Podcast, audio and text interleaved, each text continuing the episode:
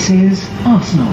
Odegar, primeira trave, deu sobra. Nelson dominou, bateu, golaço, golaço, virada, virada, gol!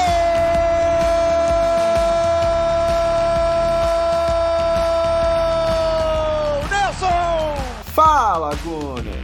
No último instante! Com Paulo Filho e Thiago Damulac. When I lose a duel, I'm upset. When I lose the small side games, I'm upset. Don't give in ever.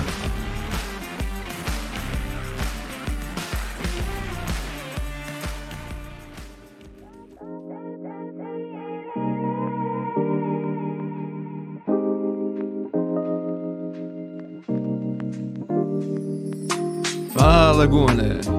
Estamos começando o 18º episódio da primeira temporada do podcast Fala Guna. E como você já pôde perceber, eu não sou o Paulo. Como na, no episódio passado ele já tinha adiantado, né? Nessa semana a filha dele nasceu, então por motivos bem compreensíveis ele não estará aqui com a gente hoje nesse episódio. E eu aproveito a oportunidade para desejar tudo de bom, não só para a garotinha, mas também para o casal, né? Ele nasceu com saúde e espero que tudo ocorra bem e que seja uma, uma experiência bastante feliz para todos, né? É sempre bem legal ter uma, ter uma criança na família e eu fico muito empolgado de ver meu amigo de, de infância agora tendo uma filha. É, espero realmente que. Só desejo tudo de bom para todos os envolvidos e. E bom, temos muita coisa para falar, né? Porque essa semana foi uma semana bastante interessante para o torcedor do Arsenal. Né? Teve a, a Champions League, na Champions League o Arsenal conseguindo é, garantir a classificação, tanto é, classificação para a próxima fase, quanto também garantir o primeiro lugar no grupo, no, com, a, com, a, goleada ainda, né, 6 a 0 contra o Lance, e no fim de semana o Arsenal venceu o Wolverhampton e também contou com o empate do Manchester City contra o Tottenham, que obviamente é bem interessante porque no longo prazo a gente sabe que o, o City vai, vai ser um problema. O Tottenham começou muito bem, mas já, já desandou e a gente sabe que está muito cedo no projeto. Provavelmente o Tottenham não briga, não briga até, pelo título até o fim do campeonato. Então, se o Tottenham tivesse ganhado, teria sido bom, inclusive, né? Mas o empate está ótimo e o City fica dois, três pontos atrás do Arsenal. Mas enfim, vamos. Depois a gente, a gente fala mais sobre isso é, sobre a classificação, como ficou a situação do Arsenal depois dessa rodada.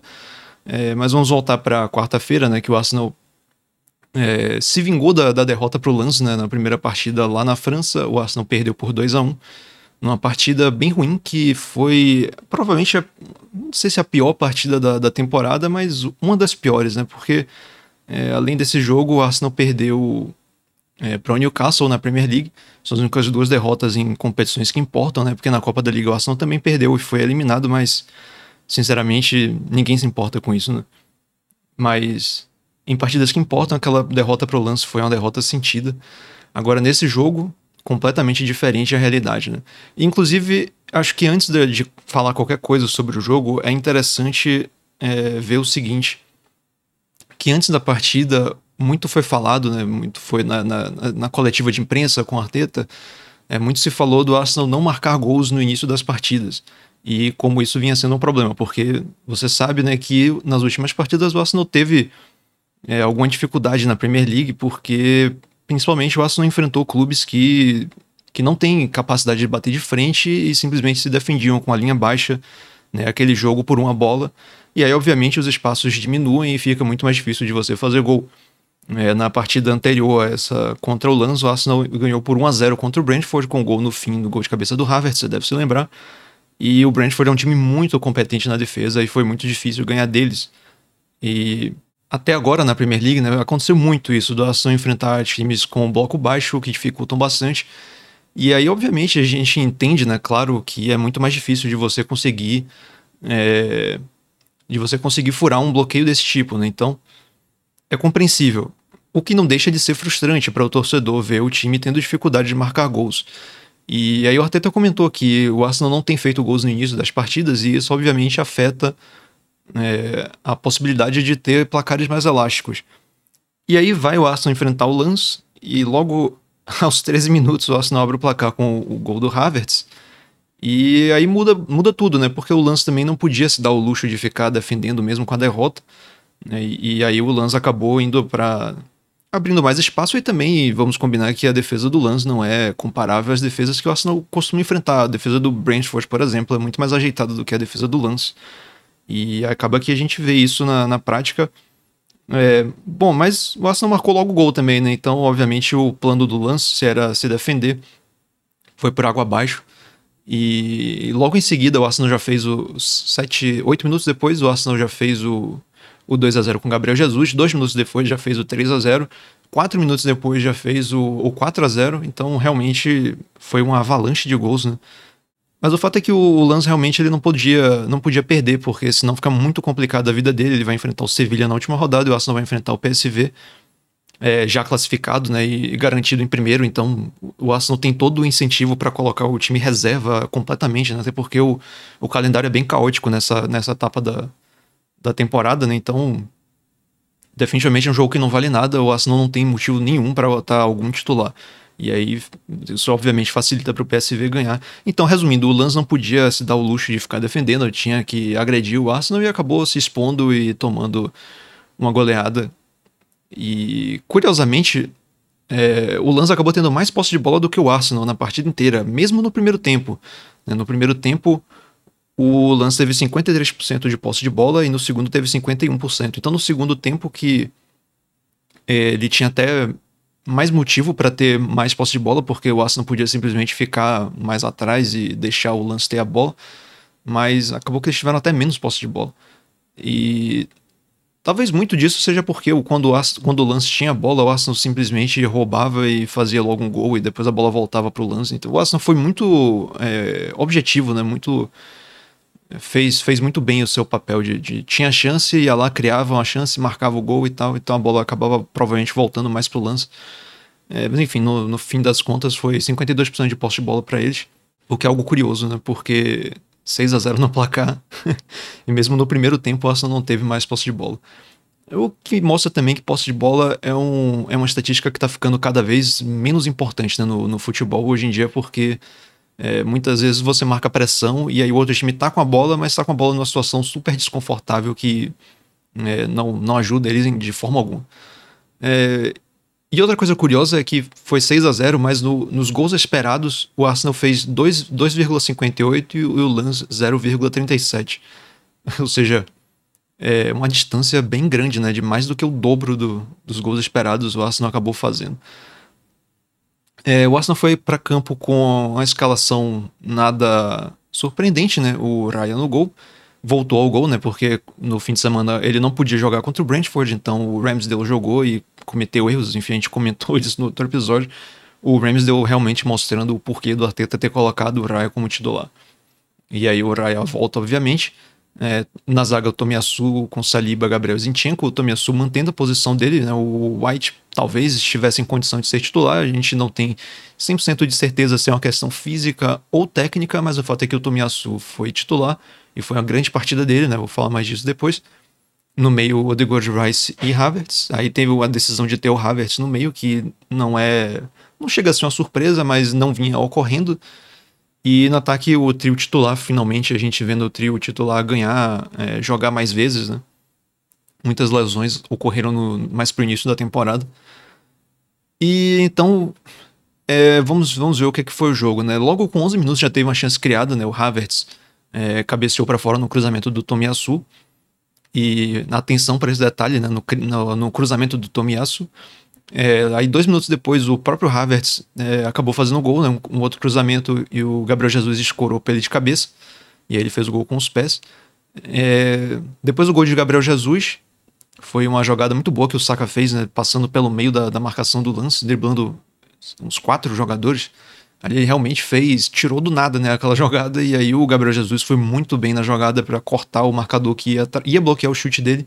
E ele cortou e conseguiu fazer o gol. Inclusive, esse é um gol que é, meio que dá uma, uma resposta às críticas, né? Depois daquela declaração dele na. É, depois do jogo da, da, do Brasil contra a Argentina, que ele falou que fazer gol não é o forte dele. É, muita gente de fato entendeu errado o que ele estava falando, inclusive no, no episódio passado, é uma coisa que a gente comentou, que até algum espectador comentou, né, que, que, foi, que foi um mal entendido foi uma interpretação errada do que ele disse.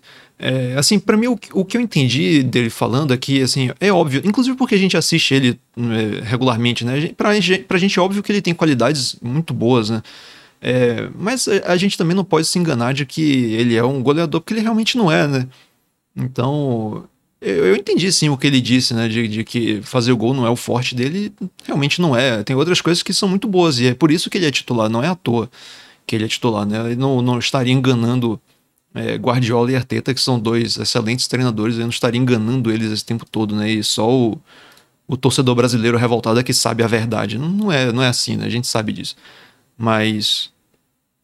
Enfim, é, ele né, fez um gol de, de, de, atacante que você não tem o que botar defeito, né? Cortou o marcador e chutou no canto. É, depois disso, teve um gol do Saka que foi num chute do Martinelli que o goleiro espalmou e jogou a bola na barriga de Saka, foi um gol de barriga. E depois uma jogada, o quarto gol eu achei curioso porque tudo começou com um que a gente pode chamar de chutão do Tomiyasu para frente, mas foi no pé do Martinelli, né?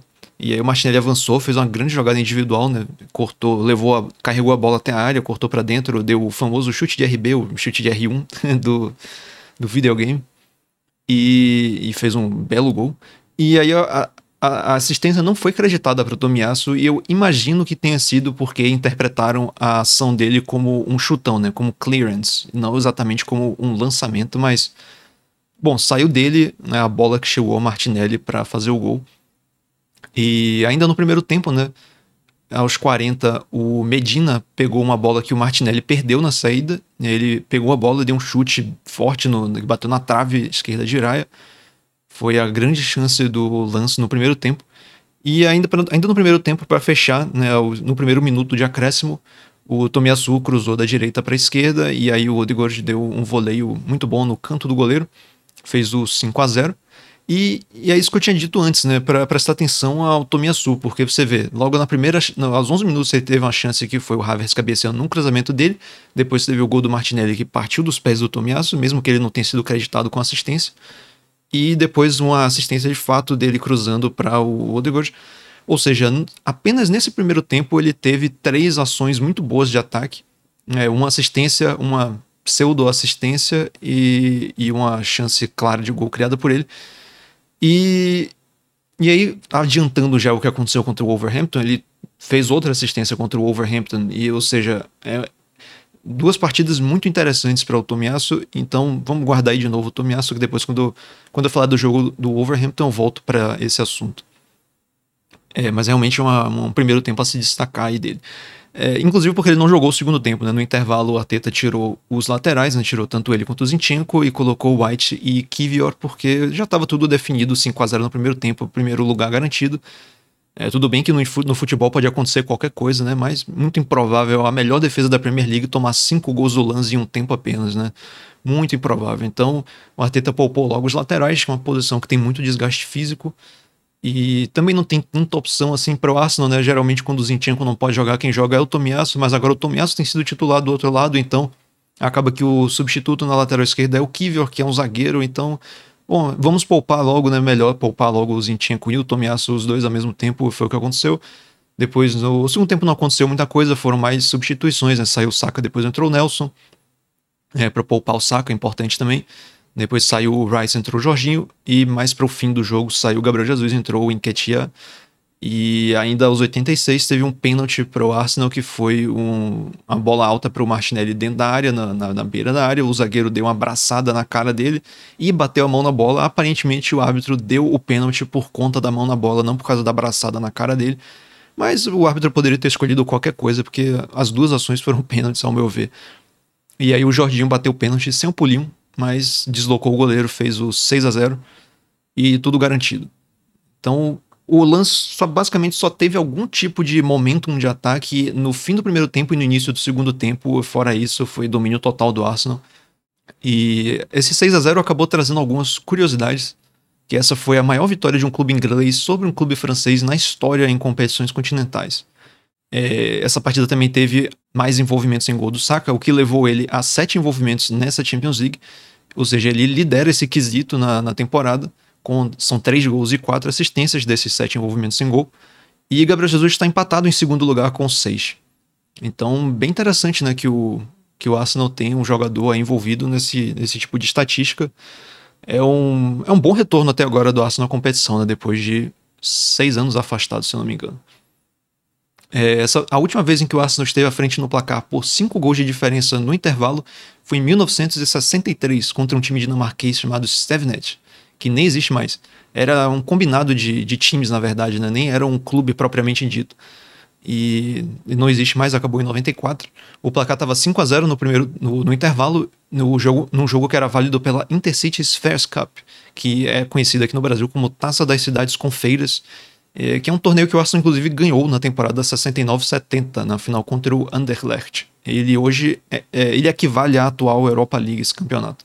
Outro, outro detalhe sobre competições europeias, essa foi a segunda vez que o Arsenal teve seis marcadores diferentes numa mesma partida em competições europeias.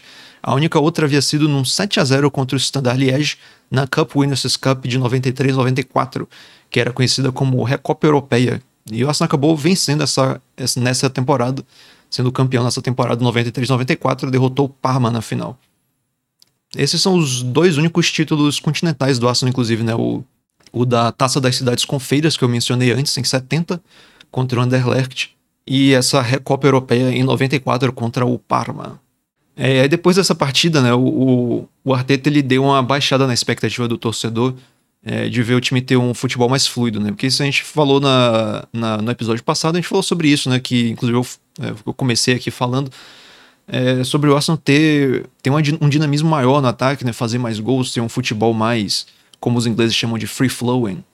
É, mas é realmente é difícil porque o Arsenal está enfrentando muitas defesas retrancadas e tem outra coisa, né? Aparentemente, isso que a gente comentou recentemente, é, parece que nessa temporada tem um foco maior do Arsenal é, estar sólido na defesa. E, e a gente vê isso com. com é, assim, dá pra gente ver isso, né? O, o, o clube tem. O time tem a, a melhor defesa do, da Premier League. Não é nada fácil de se fazer. E o ataque tá, não tá tão fluido, mas né, tem essa compensação de que a zaga tá muito boa. E a gente, é como eu falei, a gente vai ver no fim das contas, no fim da temporada, se valeu a pena essa essa diferença de estratégia. Mas, bom, o fato é que é um pouco frustrante, e aí o Arteta foi perguntado sobre isso e ele falou para para a gente não esperar isso do time, porque esse time vai ser diferente do da temporada passada, e ele disse que espera que seja muito diferente do, do da temporada seguinte, mas que faz parte da evolução deixar algumas coisas no passado para abrir espaço para coisas novas. É uma transição. Ou seja, é, vamos ver o que, que ele está esperando para o futuro, né? Porque é, se por um lado ele acertar, ele acertar a defesa nessa, nessa temporada, deixar a defesa mais sólida e na próxima, com a defesa mais sólida, ele passar a focar em melhorar o ataque, é, esse time vai ser realmente muito forte.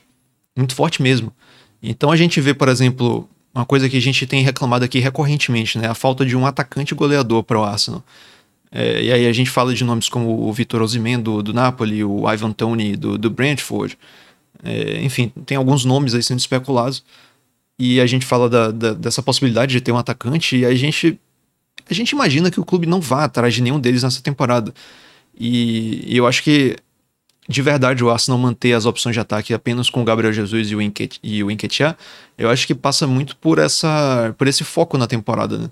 Nessa temporada, o Arsenal trouxe o Timber, que a gente nem, nem viu direito ainda como seria a performance dele. É, trouxe também o, Não foi o Timber, né? Mas, mas já tem agora o Kivior integrado. Né? Tem o Tomiyasu reabilitado. Né? Na temporada passada ele não estava tão bem agora ele melhorou bastante. E tem, tem o Rice, que obviamente é, um, é, uma, é uma melhora absurda para a defesa. Então a gente viu que assim o investimento foi mais forte para a defesa nessa temporada, nessa, nessa janela de, de, de, início de temporada. E a gente vê os resultados disso agora. Né? O resultado é que a defesa está aparentemente mais sólida e nem precisou do Timber, né? Eu acho que foi mais uma, um ajuste tático é, tem o, o, Raya também, que ajuda bastante nesse, nesse aspecto, né? Com a, aquela coisa de dar menos chutões, ou seja, você entrega menos a bola para o adversário e também a, a, saída de bola com um homem a mais ali, porque ele é melhor com os pés. Então tem todos esses aspectos aí que fazem a defesa melhorar como um todo. Enfim, vamos ver é, como vai ser essa transição, né? Porque por enquanto o foco maior está na defesa e está funcionando. E vamos ver quando o foco passar a ser o ataque. O que, é que vai acontecer? Você imagine aí o que é que pode, no que é que pode dar isso aí. E uma coisa interessante que, que ele falou também, entre um jogo e outro, foi que o time tá bem ansioso pelo calendário apertado do fim do ano, né? Diz que. É, palavras dele, né? Diz que essa é a beleza disso, que o time queria estar nessa posição jogando grandes jogos a cada três dias. E que os jogadores estão com muita vontade de jogar todos os jogos e ficam decepcionados quando tem que ser poupados para gerenciar a minutagem. Isso é um sinal muito positivo. E de fato é, quando quando você vê o jogador revoltado porque foi substituído. Quer dizer, revoltado é muito forte. A gente até não vê isso no Arsenal, porque inclusive o Arsenal busca um perfil de jogador que não, não é muito esse bad boy, né? Mas a gente vê que o jogador fica chateado. Teve recentemente um jogador que saiu que ficou é, notadamente chateado. Eu não, não tô me lembrando agora de cabeça quem foi. Mas a gente realmente vê esse comportamento, né? Dos jogadores querendo jogar sempre e você não vê ninguém se poupando, né? Ninguém dando migué em campo, o que é realmente algo bastante importante de, de se pontuar, né? E de fato, se você quer é, ser, estar entre os melhores, você tem que querer a parte ruim de estar entre os melhores também, que é, por exemplo, essa de no, no fim da temporada, né? Juntando a Champions League com a Premier League. É, você vai estar jogando a cada três dias, né? Jogos importantes. E realmente é, é complicado, mas é isso. Se você quer estar no topo, isso faz parte. E aí vamos, vamos para o jogo contra o Wolverhampton no, na Premier League. Foi um 2 a 1 em que o, o Arsenal acabou fazendo. Teve 2,89 de expected goals, gols esperados, e o Wolverhampton teve 0,71. Ou seja, o, o Wolverhampton superou a expectativa e o Arsenal ficou abaixo da expectativa, porque de fato o Arsenal criou muitas chances de gol, muitas chances de gol e acabou não marcando tantos gols quanto poderia. Isso acabou inclusive quase prejudicando o time no fim das contas. E os gols foram marcados pelo Saka logo aos seis minutos. Então, novamente, né, o segundo jogo seguido em que o Arsenal marca cedo. E como isso faz diferença? Contra o Lance, fez diferença. O Arsenal marcou aos 13 minutos o seu primeiro gol. E nesse, nesse jogo contra o Wolverhampton foi mais cedo ainda. Foi aos 6 o primeiro gol, de novo aos 13 o Arsenal fez um gol, só que dessa vez foi o segundo gol da partida.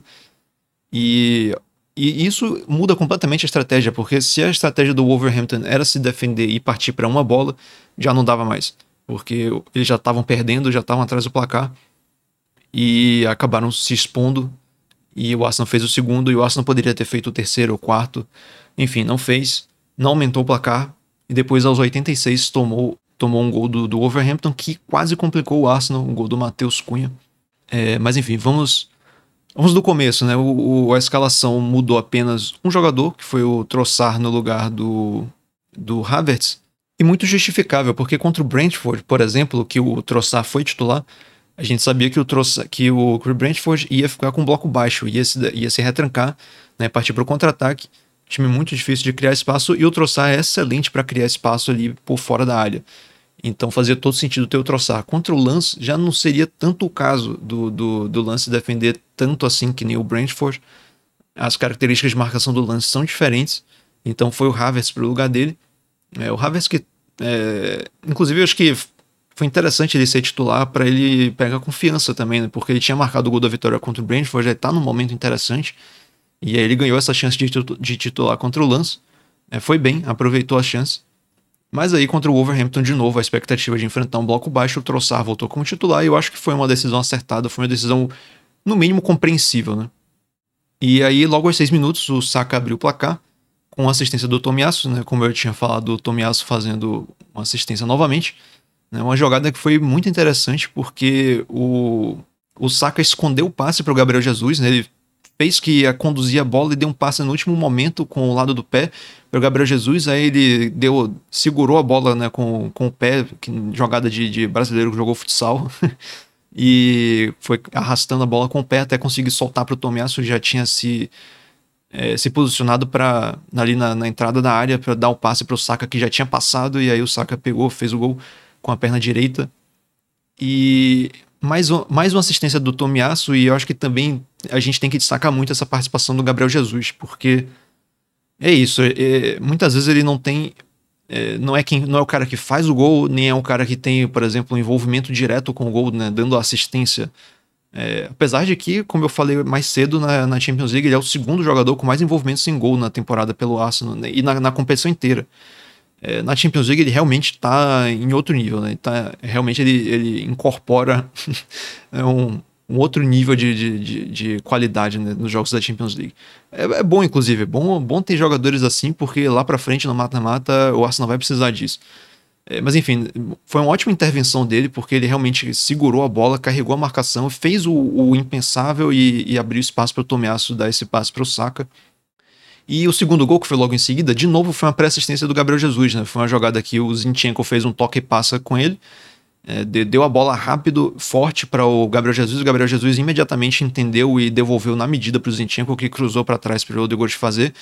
É, inclusive, a você comentar é que o Odegaard fez esse, esse gol chutando da entrada da área, um gol que um tipo de jogada que raramente ele erra, né? Ele realmente é muito bom nesse tipo de jogada e chutou de primeira no canto, né? Como, como esperado, fez o gol. É, grande, grande participação do, do Odegaard nessa jogada do Zinchenko também, obviamente, com cruzamento, mas acho que realmente a se destacar aí é uma outra pré-assistência do Gabriel Jesus, né? É, é como eu estava dizendo, esse tipo de coisa que acaba não entrando na estatística, mas que é muito importante.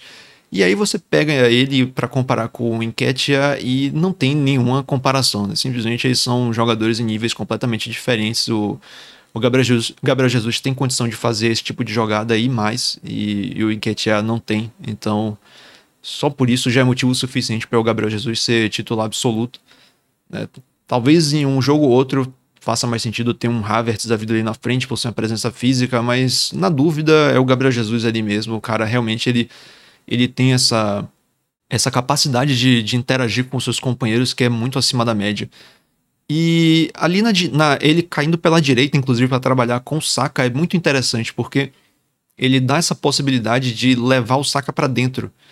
E o Odegaard fez o gol, inclusive uma coisa que a gente vinha reclamando bastante dele nas últimas partidas, é que ele vinha tentando fazer o gol o tempo inteiro, como se o gol fosse a coisa mais importante para a posição dele, sendo que não é nada importante ele fazer gol. É, é bom que ele faça, é, mas é totalmente secundário, né? E na temporada passada a gente sabe como isso foi algo relevante para o Arsenal ter essa distribuição dos fazedores de gol. Né? É, quatro jogadores tiveram mais de 10 gols, se não me engano, de cabeça. Martinelli, Saka, é, Gabriel Jesus, Odegaard, os, o Enquetia também talvez tenha feito também, ou talvez o Gabriel Jesus não tenha feito. Mas enfim, não é, não é relevante agora. O fato é que o Arsenal dividiu bastante os marcadores de gol. E, e o Odegaard acabou pegando gosto acho, nessa temporada, principalmente. Ele é, vinha tendo essa mania de tentar fazer o gol a todo custo, sendo que não é necessário. A função dele é manter a bola ali, é fazer os, os companheiros dele jogarem. E acabava que nas últimas partidas ele ia se colocando em posições desfavoráveis não só a ele, mas ao time como um todo, porque é, a posição dele não era aquela, não era ele sendo o cara que vai passar para receber na frente e fazer o gol. Ele é o cara que tem que ficar ali atrás para dar suporte no, no passe para os seus companheiros fazerem a jogada. Então, nessa partida contra o Wolverhampton, eu acho muito importante destacar a performance do, do Odegaard por causa disso, porque ele voltou às origens. Aí a gente não sabe se o próprio jogador se tocou que ele não estava fazendo o que deveria, ou se tem um toque do, do Arteta ou da comissão técnica. Mas o fato é que nessa partida ele voltou às raízes e a gente vê a diferença que fez. Porque é, tudo bem, ele fez esse gol, e é ótimo que ele faça gol. De, de forma alguma é uma reclamação contra o contra o Odegaard fazendo gols, não tem nada a ver com isso. Mas a questão é, se ele fizer o gol, é um, isso é um extra, isso é um bônus à performance dele. O que realmente importa é ele fazer essas jogadas de criação. E aí, nesse gol especificamente, do no, no primeiro gol, no gol do Saka, é, é, é, é, bem importante de destacar o que o Odegaard não estava ali se embolando com o Saka, né, tentando tomar o protagonismo do lado direito. Ele estava ali fazendo a função dele ele não se meteu a jogada acabou se resolvendo com o lateral, né, com o Tomiasso, com o Saka e com o Gabriel Jesus. E o Gabriel Jesus caindo pela direita para trabalhar com o Saka, né, permitindo ao Saka essa jogada de ir para dentro, que foi exatamente o que aconteceu. O Gabriel Jesus acabou ficando mais aberto, enquanto ele segurava a bola, o Saka correu para o meio, a marcação não acompanhou, o Tomiasso deu para ele dentro da área já. E o Saka começou a jogada grudado na lateral. Então esse, essa movimentação foi possibilitada pelo Gabriel Jesus ali interagindo com eles. E o Odegaard não se embolando com eles. Então é muito importante, não só nessa jogada, a performance do Odegaard em geral foi muito boa. Inclusive, eu vou até adiantar aqui um dado que eu ia passar, que foi o seguinte, nessa partida, deixa eu ver onde é que tá essa estatística, que eu anotei isso aqui. Aqui achei, o Odegaard deu 13 passes progressivos nessa partida e 6 passes-chave. Teve 1,9 de expected assists, de assistências esperadas. Ele acabou não dando nenhuma assistência, mas é, poderia ter dado, né? Muito. Ele só não deu muito por culpa do, de quem teve a chance de marcar, né? Porque não, não pelos passes dele, foi mais pelos outros fazendo besteira. Né? Mas enfim, é, esse início de, de, partida foi realmente avassalador. Em, em 13 minutos o Arsenal é, não matou o jogo, né? Porque na Premier League é muito difícil você dizer que um 2 a 0 matou o jogo, mas o fato é que é, o Arsenal tem a melhor defesa do campeonato, né? O Arsenal sabe muito bem o que faz. E com 2 a 0 no placar tão cedo assim, é muito difícil de você imaginar que o Wolverhampton conseguiria voltar ao jogo. Mas a gente sabe que tudo pode acontecer e no fim quase aconteceu, mas enfim, vamos continuar na, na linha do tempo do jogo porque logo aos 20 minutos o Arsenal teve uma chance com o Troçar, né? O Odegaard de novo na função dele de armador fez um cruzamento para a área, né? Aparentemente era para o Gabriel Jesus, só que ficou curto. O Troçar fez um malabarismo para interceptar o passe no, dentro da área, só que ele acabou ficando todo desajeitado para chutar e o José, o José Sá fechou o ângulo. É, depois o Arsenal só foi ter outra chance aos 37, que foi numa foi uma chance dupla né, do Martinelli com o Rice. Foi um contra-ataque rápido que o Saka inverteu da direita para esquerda num passo para o Martinelli, que cortou para dentro e chutou na trave do, do goleiro Bentley, porque o José Sá tinha se machucado, né, e sido substituído pelo goleiro Bentley. E aí já era ele no gol, a, a bola foi na trave esquerda dele. Bom chute do, do Martinelli.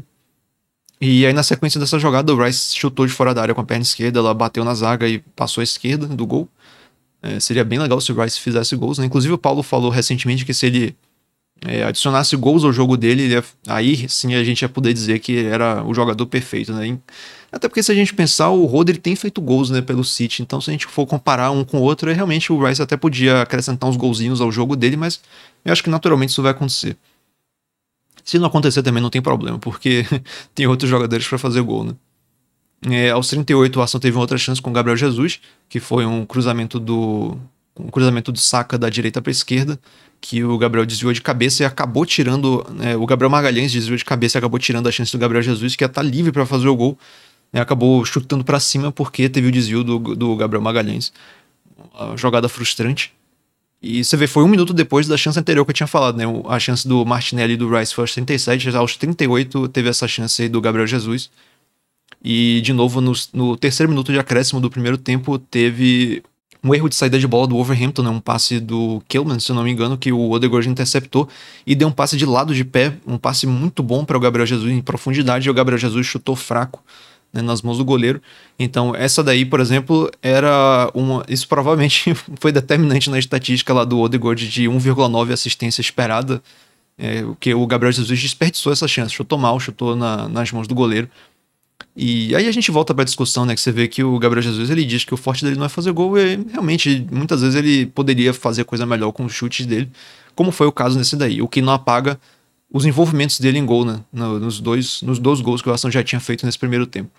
É, e ainda no primeiro tempo, no sétimo minuto de acréscimo, teve uma chance para o Wolverhampton, que foi uma, uma jogada bizarra né, da parte do Arsenal, eles cobraram um tiro de meta, né? Tem uma disputa de cabeça do Gabriel Magalhães, a bola acabou sobrando para trás. Aí o Saliba foi tentar pegar a bola, só que o Zinchenko tirou dele, acabou dando um recuo fraco para o, pra o Raya.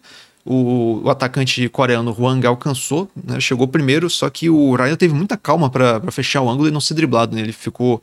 É, não se afobou para né, definir o que, que ele ia fazer, simplesmente esperou. O Huang né, deixou a perna e a bola acabou pegando na perna dele.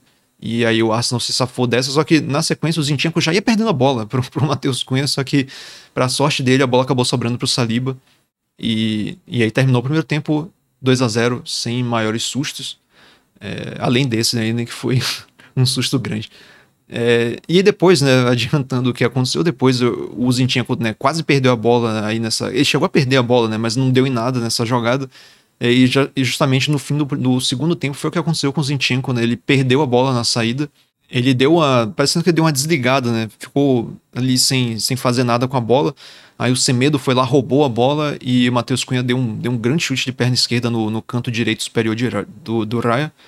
E aí diminuiu o placar. Ou seja, um. Não, não só nesse jogo, nos outros jogos, o, o Zinchenko vem, vem fazendo isso, assim. É, uma coisa é você ter confiança, e a gente sabe que o Zinchenko tem bastante confiança com a bola e é confiança justificada, porque ele realmente é muito bom com a bola. É, mas você também não pode ficar ali muito ter confiança a ponto de ficar tão tranquilo que você comete um erro, como foi nesse caso do gol do Matheus Cunha, porque ele ficou ali é, apalermado, vamos dizer assim, né, para usar um, uma expressão mais coloquial. É, não foi o caso do, do erro do, do primeiro tempo, né? No erro do primeiro tempo, não. Tava, tava mais caótica ali a situação, mas nesse segundo tempo ele simplesmente ficou lerdo, sem saber o que fazer com a bola, acabou perdendo. E, e a gente vê de vez em quando ele dando esses cochilos, e realmente isso é uma coisa que, que ele tem que prestar atenção. Isso não pode ser recorrente como tem sido, né? Tudo bem que na maioria das vezes não dá em nada, o Arsenal consegue, consegue se defender disso, né? Seja. Acaba não sendo gol, seja por mérito do Arsenal ou por demérito do, do, do, do adversário, mas é, uma hora dessa você vai ser punido, como foi né, no caso do jogo contra o Wolverhampton. E o Arsenal com certeza seria punido se fosse no jogo contra um time mais, mais forte, né? Por exemplo, ainda nesse, nesse calendário é, maluco de fim de ano, o Arsenal vai enfrentar o Liverpool, vai enfrentar o Brighton. Então, nesses jogos assim, o Zinchenko não pode ficar dando mole porque vai ser, vai ser punido. O Arsenal vai ser punido por isso. Então, é algo a se considerar aí. E é algo. É, é um motivo pelo qual o Tomiasso acaba sendo titular no lugar dele nessas partidas. Contra o Liverpool, não vou ficar surpreso, pelo contrário, eu até espero que aconteça isso do Tomiasso ser titular na lateral esquerda, com o White voltando a ser titular na lateral direita. É, mas voltando ao jogo, né, no, no, no, minuto 53 teve uma chance para o Wolverhampton, né, o Matheus Quinn no lado direito, no lado esquerdo do ataque deles driblou o Rice dentro da área e chutou forte de perna esquerda, foi a primeira, foi a primeira boa defesa do, do Ryan, né, que no primeiro tempo teve aquela intervenção na saída do Huang, mas não foi exatamente uma defesa, essa daí foi a primeira defesa dele. Aí depois, aos 64, o Rice teve uma outra chance de chutando de fora da área, a bola passou à direita do gol. E aí o Arsenal já estava mais ou menos controlado o jogo, né? Aí aos 67 o Arteta tirou o Gabriel Jesus para poupar ele, né? Voltando de lesão. Voltou mais rápido do que se esperava da, da lesão, então melhor poupar ele, né? Até por causa do, do calendário, né? O Arsenal vai jogar muitos jogos, né? Como todo mundo já sabe, eu já falei, muitos jogos agora em pouco tempo. Então, melhor poupar os jogadores. Aos 75 teve uma chance do Saka, foi uma ótima jogada do Odegaard que driblou dois jogadores ali pelo, pelo half space ali na direita. E aí tocou para Saka que chutou de longe, né, no tentou chutar no ângulo cruzado e a bola passou por cima bem perto. E você vê uma outra, uma outra ótima jogada do Odegaard fazendo a função dele de criação, né? Ele driblou dois jogadores para abrir espaço para tocar para o Saka e quase quase deu em gol. Aí depois, aos 78, o Arteta tirou Tomiasso e Martinelli, né, poupando os dois, e White e Havertz entraram nos lugares deles. E essa, a substituição do Tomiasso é um pouco preocupante porque ele, na verdade, saiu porque ele se machucou, né? Quer dizer, teoricamente ele se machucou, ele foi pro chão é, e não se levantou de volta para o jogo, ele já saiu direto. Talvez ele tenha saído machucado, mas na coletiva de imprensa depois do jogo, o Arteta falou que tirou ele por conta de cansaço. Né? Mas aí a gente sabe que é o Arteta é, escondendo o jogo, né? Ele não, ele não fala muito o que está acontecendo, muito pelo contrário, muitas vezes ele mente sobre o que está acontecendo. Né? E não está errado no sentido de esconder o jogo para o adversário, né? Você pode julgar se é certo você mentir publicamente assim, né? Se é, pro torcedor, o torcedor ficar querendo saber melhor o que é está acontecendo, mas o fato é que em termos estratégicos faz até sentido ele fazer isso. E ele não quis abrir o jogo, a gente não sabe de fato o que aconteceu, mas a gente espera que não tenha sido nada. É, ele não deu a entender que está preocupado, né? mas vamos ver.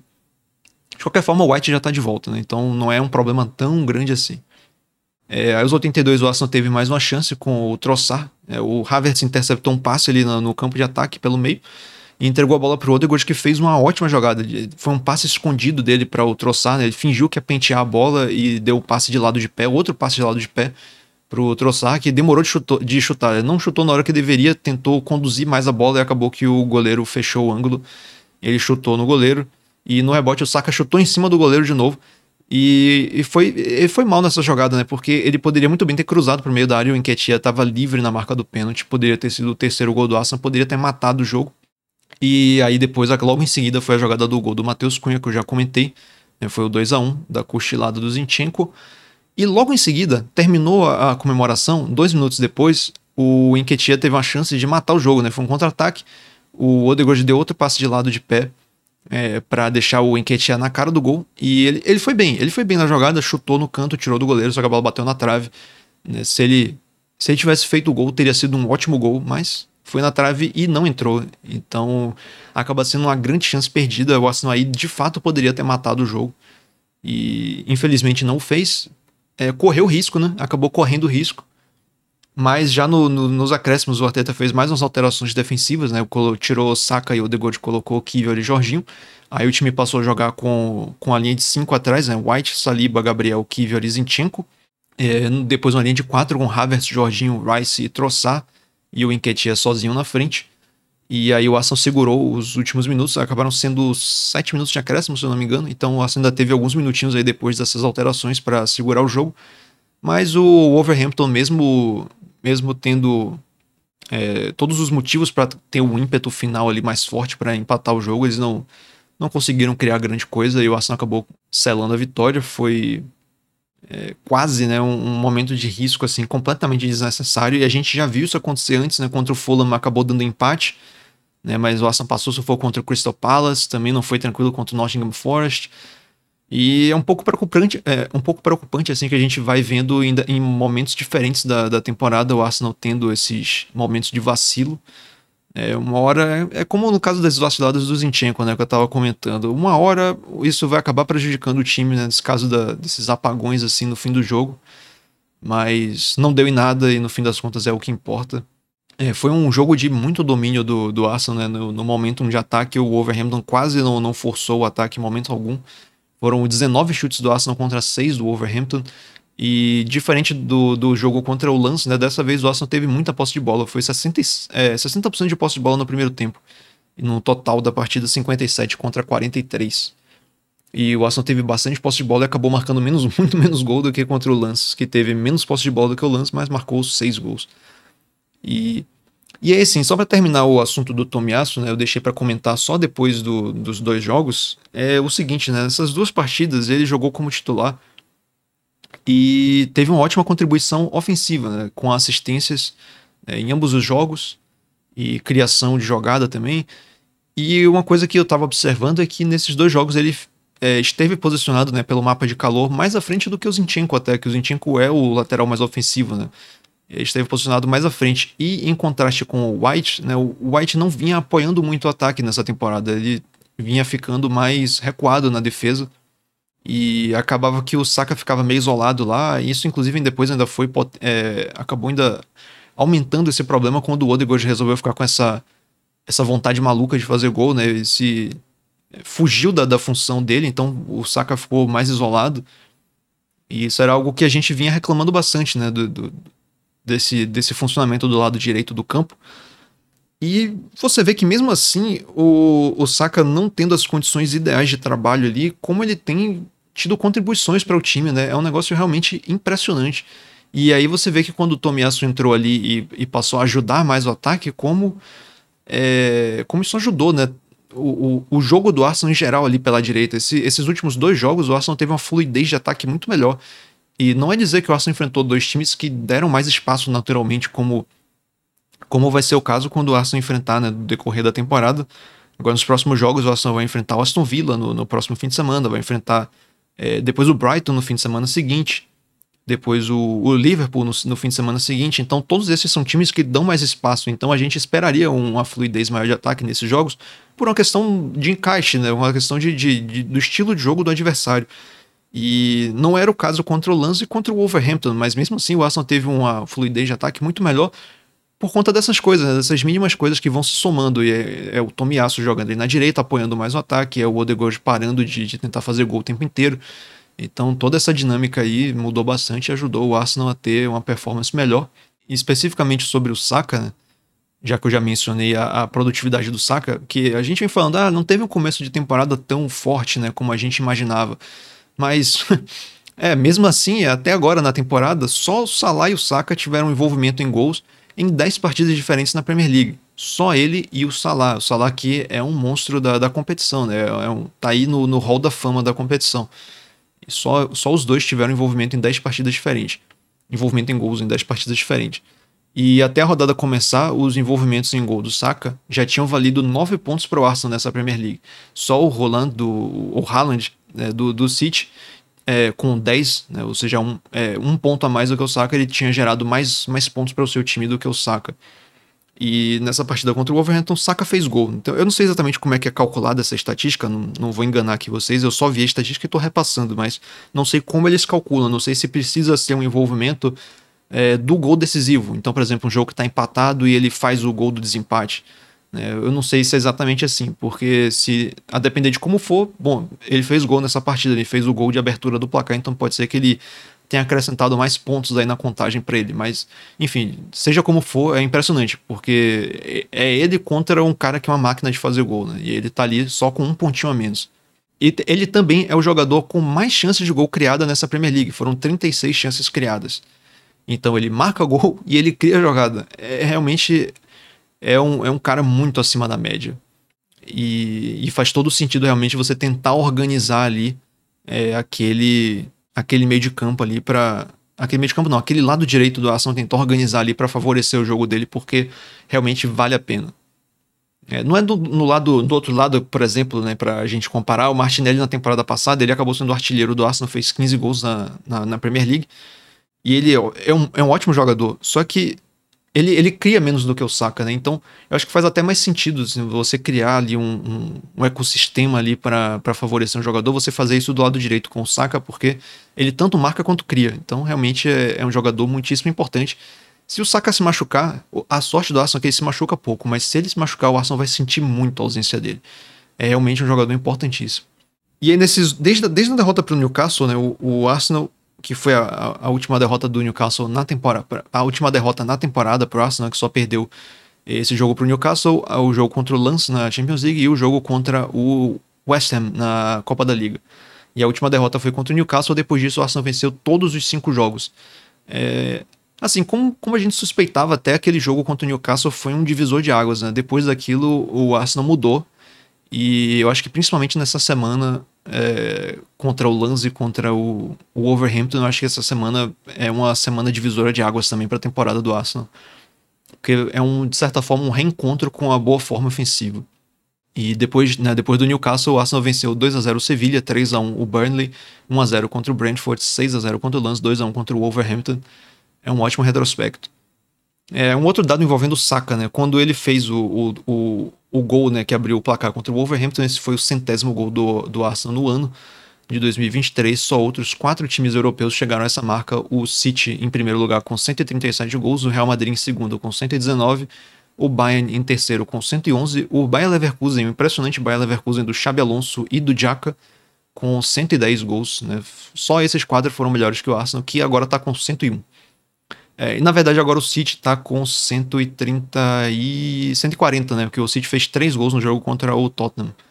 É, o Real Madrid também jogou depois disso, mas eu não, não sei agora de cabeça quanto foi o placar. O Bayern não jogou porque o jogo deles foi adiado por causa de neve. É, mas enfim, é, o Arsenal tem que tirar essa diferença aí, né? Se o Arsenal quer ser o melhor time da, da Europa, né, tem mais é, 39 gols aí, né, para pegar o City né, no, nesse ano de 2024. Quem sabe esse ano de 2024 termina com o Arsenal sendo o time que mais fez gols na Europa. Bom, e temos algumas notícias também, né? Porque depois do jogo contra o Lance, que foi uma partida muito boa do, do Tomiyasu, é, tivemos discussões sobre o contrato dele, porque a maioria dos jogadores do, do Arsenal que são mais importantes estão com contratos longos, né? O Arsenal é, finalmente está tá tendo condições, né, e tanto financeiras quanto esportivas, de, de renovar o contrato dos seus jogadores, dos seus principais jogadores, para evitar de acontecer aquela coisa chata que a gente já viu muito no, no, na última década, que foi o Arsenal perdendo seus jogadores mais importantes, inclusive por situação contratual, né, como foi o caso do Robin Van Persie. Essa é uma situação que definitivamente você tem que tentar evitar, e o Arsenal sempre está renovando os, os contratos dos jogadores mais importantes, e o Tomiyasu e o White são jogadores que não estão com contratos tão longos quanto os outros e acredita-se que já há negociações para essa renovação ainda da parte dos dois.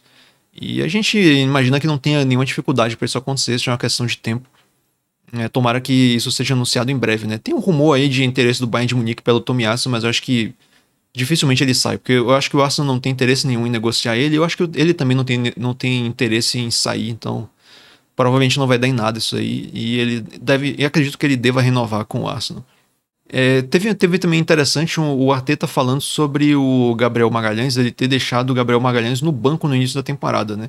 A gente muito discutiu isso na época se era. se fazia sentido isso do ponto de vista estra, estratégico, né? Se fazia sentido isso taticamente. E no fim das contas, a gente não sabe exatamente se, se era a decisão correta, porque o Timber se machucou e depois disso o Arsenal acabou tendo que voltar, né? O Arteta acabou tendo que voltar a, ao back four da temporada anterior, né? E, e aí o Gabriel saiu do banco, né? E, e, e, saiu jogando muito bem. Ele tem. É uma temporada muito boa dele, né? Na verdade, o, o pós-Copa dele, como um todo, é muito bom. Não só nessa temporada, mas também como na segunda metade da temporada passada. E segundo o Arteta, ele fez isso para gerar uma reação nele. Então, vamos acreditar que foi isso mesmo, que o Arteta só realmente queria gerar uma reação nele. E se era essa a intenção, funcionou, né? Porque ele tá jogando muito bem, inclusive agora virou titular da seleção e tudo mais. Então, realmente, um, um período muito bom aí da carreira do Gabriel. É, esperemos que o Arteta tenha mais dessas sacadas geniais, né? Se for, se tivesse sido isso mesmo. É, alguns outros jogadores podem se beneficiar dessas sacadas aí. E uma outra notícia, uma última notícia, né, de que o sorteio da FA Cup colocou o Liverpool né, frente ao Arsenal na terceira rodada da competição, que é a primeira em que os, os clubes grandes do país disputam. Né? O jogo vai ser no Emirates no primeiro fim de semana de janeiro. A última vez que esses dois clubes se enfrentaram na FA Cup foi em 2014 e o Arsenal venceu por 2 a 1 com gols de Chamberlain e Podolski. Eu acho que o torcedor não sente muita saudade dessa época em que Chamberlain e Podolski figuravam no time titular, né? nas últimas temporadas o Arsenal foi eliminado na quarta rodada, né? No, no máximo ele chegou até a quarta rodada, né? perdeu para 1 a 0, foi eliminado por 1 a 0 tanto para City quanto para Nottingham Forest e Southampton. E a última vez que o Arsenal passou dessa fase foi na temporada 2019-20, que o Arsenal acabou vencendo a competição. Foi a última vez que o Arsenal venceu, venceu pela 14 vez e acabou se tornando o maior vencedor da competição, posto que ainda é do Arsenal mesmo três anos depois. É, obviamente não é a competição mais importante da temporada, não sei até que ponto ela vai, é, vai, vai, vai, vai ser dado muita atenção a ela, mas é, é uma notícia ruim o Arsenal ter pegado o Liverpool logo nessa primeira partida, porque como é um clássico contra o Liverpool, você também não vai negligenciar isso né, 100%. A gente não, provavelmente não vai ver um time reserva contra o Liverpool, mas é chato realmente ter acontecido isso, porque o ideal seria colocar um time misto ou até reserva completamente, porque se o Arsenal tem sérias pretensões de ser campeão da Premier League e da Champions League, que eu acho que é o caso, eu acho que o Arsenal está disputando as duas competições para ser campeão. É, acaba que você dividir a atenção com a competição de Copa assim é, não é legal porque é, tem cansaço e tem a, o risco de lesão, né? Então, assim, bem, bem ruim realmente ter sido desse, desse duelo contra o Liverpool. Mas, de certa forma, eu, eu não vou mentir, nessas competições, nessas Copas, assim, é muito legal quando, quando vence. Muito legal. A gente sempre fica muito feliz, é muito legal que o Arsenal é o maior vencedor da FA Cup, mas a real é que nesses jogos, assim, eu acabo meio que torcendo para o, o Arsenal ser eliminado, sinceramente, porque. É, não traz grandes coisas assim, você ir longe na competição. Você não tem nenhuma garantia de que você vai disputar o título. Você pode botar o time titular, o time titular se cansar pra caramba, ter jogador se machucando e passar de fase, e chegar na fase seguinte você é eliminado. Então, no fim das contas, é difícil de você saber. Não tem garantia nenhuma de que você vai ser campeão ou que você vai pelo menos disputar o título. Né? É um risco. Mas, enfim, é isso aí. Arsenal e Liverpool na FA Cup. É, bom, nessa rodada, como eu já falei, o, o City empatou com o Tottenham por 3 a 3 um jogo que foi muito interessante. Eu assisti o segundo tempo e garfaram o City, né? É, a gente tá.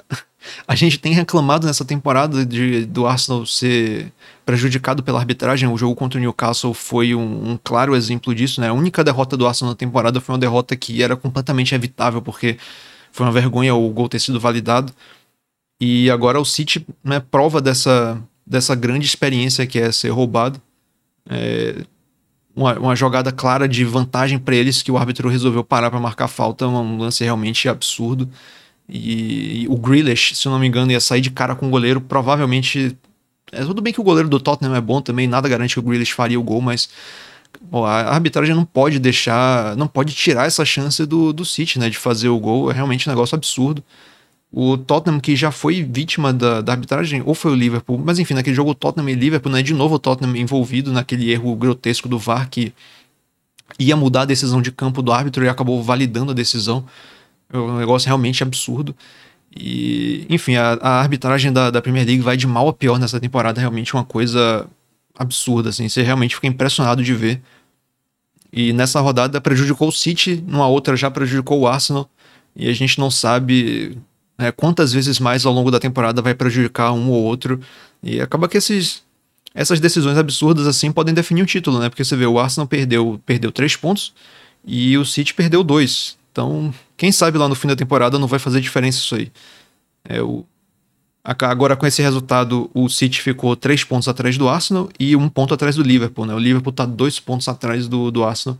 Então, é, deixa, deixa, eu falar de uma forma mais organizada. Né? A liderança está com o Arsenal com 33 pontos, depois o Liverpool com 31, o City com 30, o Aston Villa com 29 e o Tottenham com 27. Né? Esses são os principais times no momento. Depois tem o Newcastle com 26, o United com 24, mas enfim, os, os times que já que vem flertando mais com a briga pelo título são esses cinco primeiros aí: Arsenal, Liverpool, City, Aston Villa e Tottenham.